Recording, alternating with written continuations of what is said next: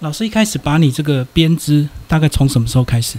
其实是十六岁就开始，啊是因为呃改变了生活方式，因为也不是农业社会了，所以我中途会呃跳离，就出去工作这样子，啊，一直到八十九年又重新来过这样子。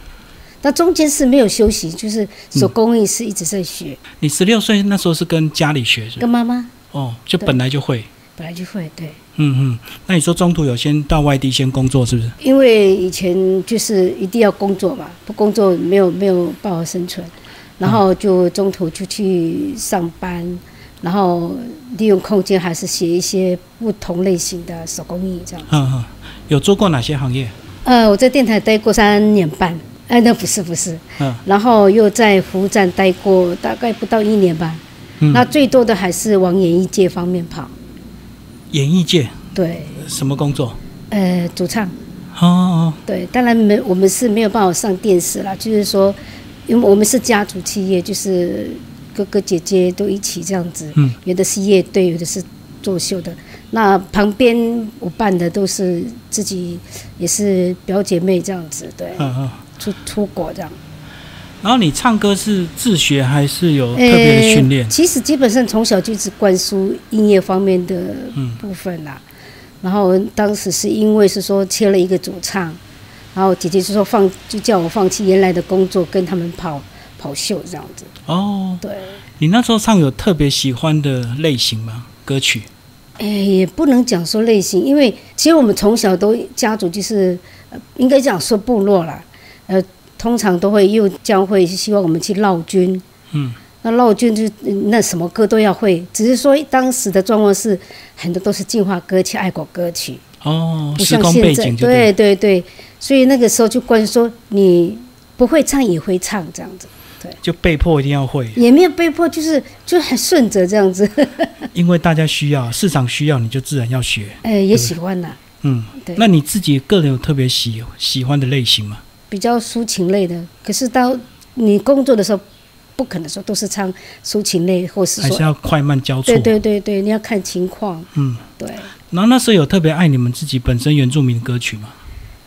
也其实那个时候都是唱古谣，哦，并没有写到太多，都是听听老人家在唱歌，是后来才开始慢慢慢慢跟妈妈说，哎，你可以教我嘛？嗯嗯，对，嗯这样比较不会唱，唱唱不多了，对。嗯那你后来是哪一年开始回来重新接重手新是八这个手工？十九年，嗯，对。那时候是什么特别的时间点？呃，应该是说，因为我那时候已经嫁人了，嗯，然后家里的，因为我我一段时间我都是在写手工艺嘛，那刚好买了新房子，我想说窗帘我在日本学过，啊然后家饰类的东西，我想说我自己做，所以我家的所有家饰都是布啦，或是说装饰的东西我自己做的。然后无意中被不晓得是县府是乡公所的人看到说，诶，你怎么会做这样的东西？然后就沟通之后，就希望我再回到自己的部落教学，因为当时很多会手工艺的织布就是织布，他不会去做研花的东西。嗯嗯然后要不然就是说他会做研花的，不会织布。那这个部分我我都学过，后来我就考虑考虑很久才答应。然后我又回到部落的时候，就问我妈妈说：“我重新学习编织，可是我不要跟你学，我要去外面看看。”我妈妈也希望我到外面看，然后就到处协议这样。然后嗯到最后我又回到我妈妈身边，然后再跟她切磋。你觉得一开始不要在妈妈身边是不好教你不会不会，妈妈愿意教，就是说她也希望说我去外面看看。哦，先看别人的东西。对，然后再跟他，像我教小孩子也是一样，我先让他去外面看，再回来的时候他才知道说这个重要性，他的我到底好不好？有比较才知道。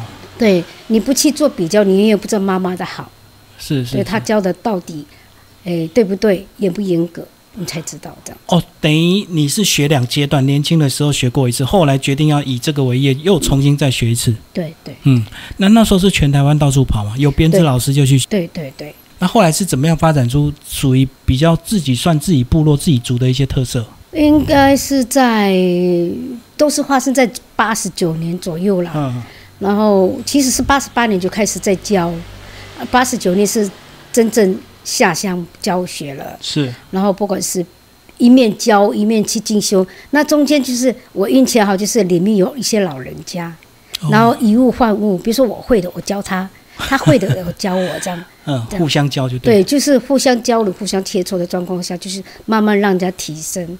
这样，然后我就问我妈妈说：“这样子我不会，我怎么办？”她就跟我讲说：“这个应该要怎样怎样。”所以有妈妈在旁边协助这样子。嗯嗯嗯。好，那从以前走到现在二十几年，那现在的这个资讯设备的方便，对这个学匠的技术是不是有比较好的一个快速的方法？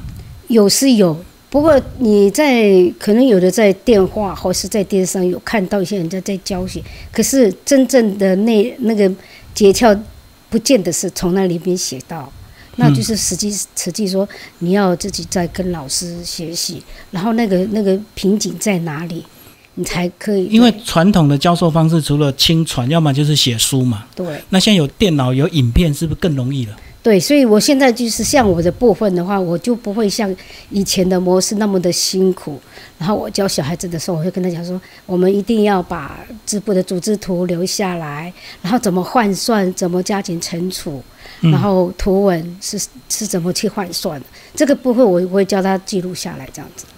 跟老师这么长的时间，有一些迷失或困惑，因为现代的方便，然后嗯织品的廉价。以前一开始会不会困惑，就是为什么要坚持这些传统的东西？并不会呢，是因为应该是有这个使命使命感嘛。哦，对，因为妈妈也希望说，我们家其实我妈妈生了很多小孩啊，只有我可以跟她学。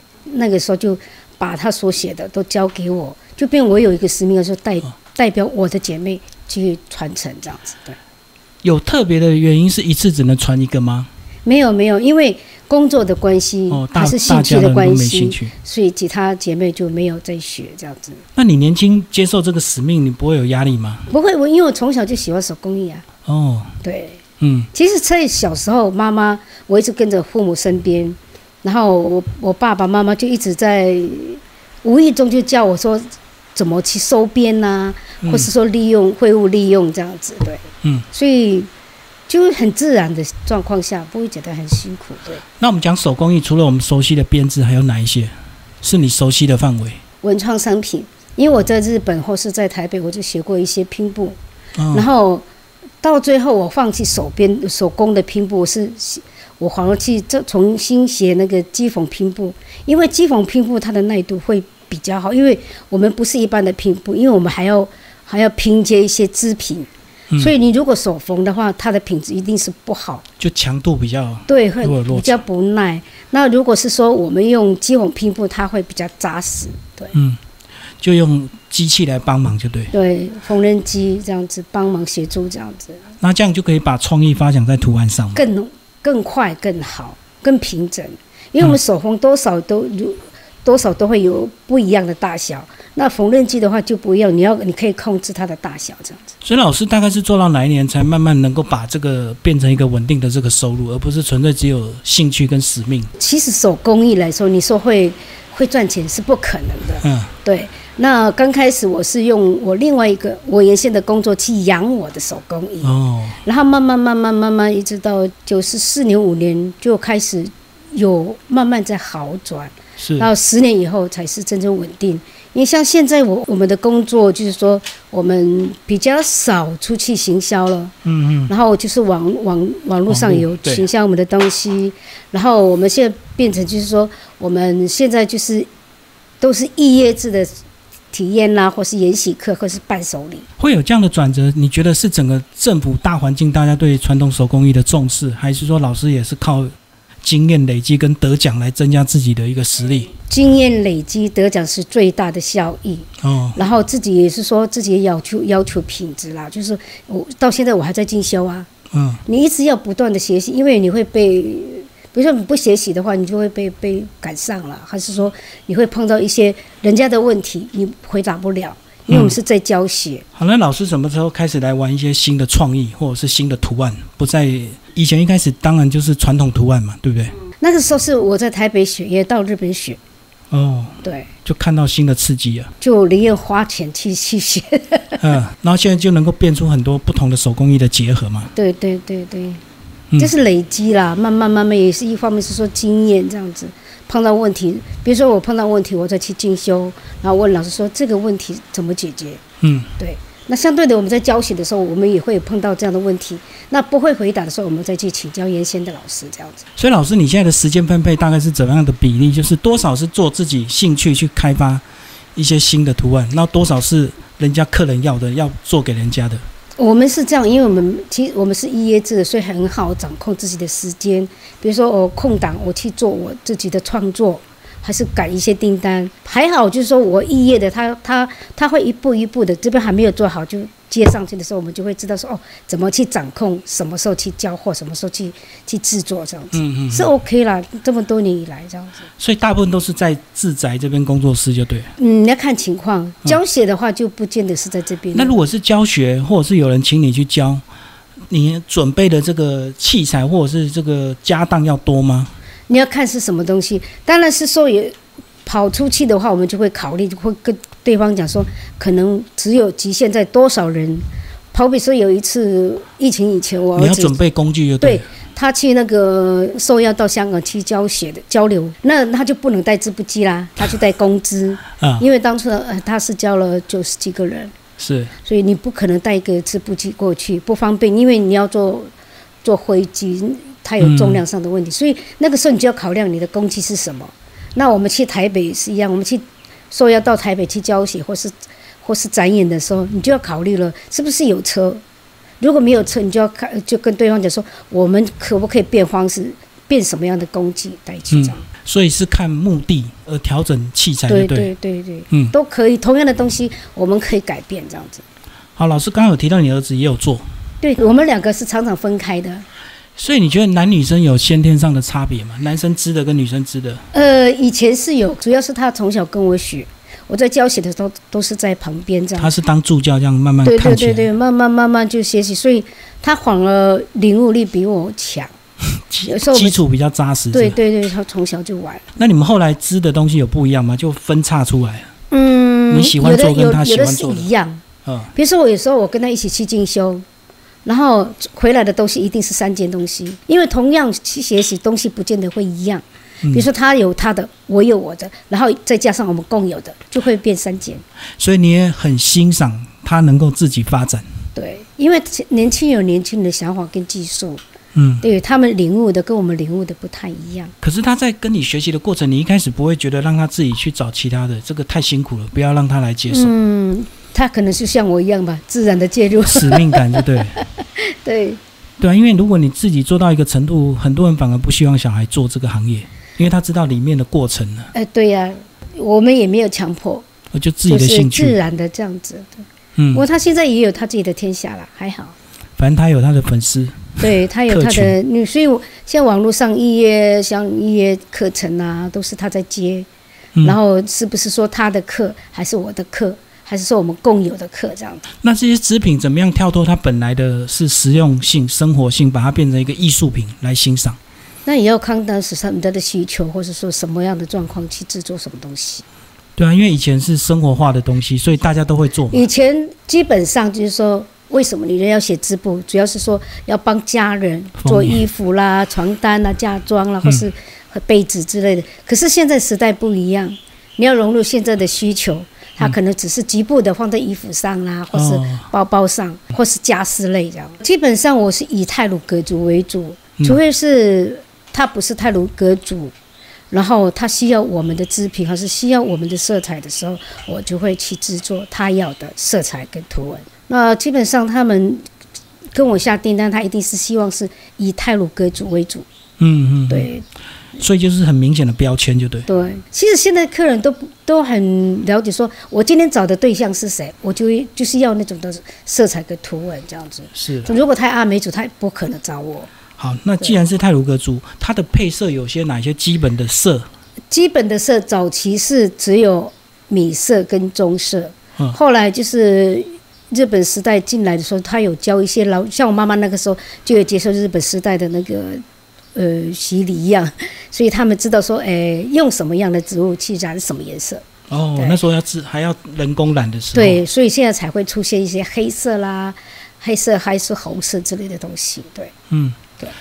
所以老师有空的时候会去尝试那些传统的自然染吗？还会去做我这些？我们这一两年刚好搭配那个乡公所，就配合，就是从种植做嘛的过程，有霸道程序，对我们刚完成而已。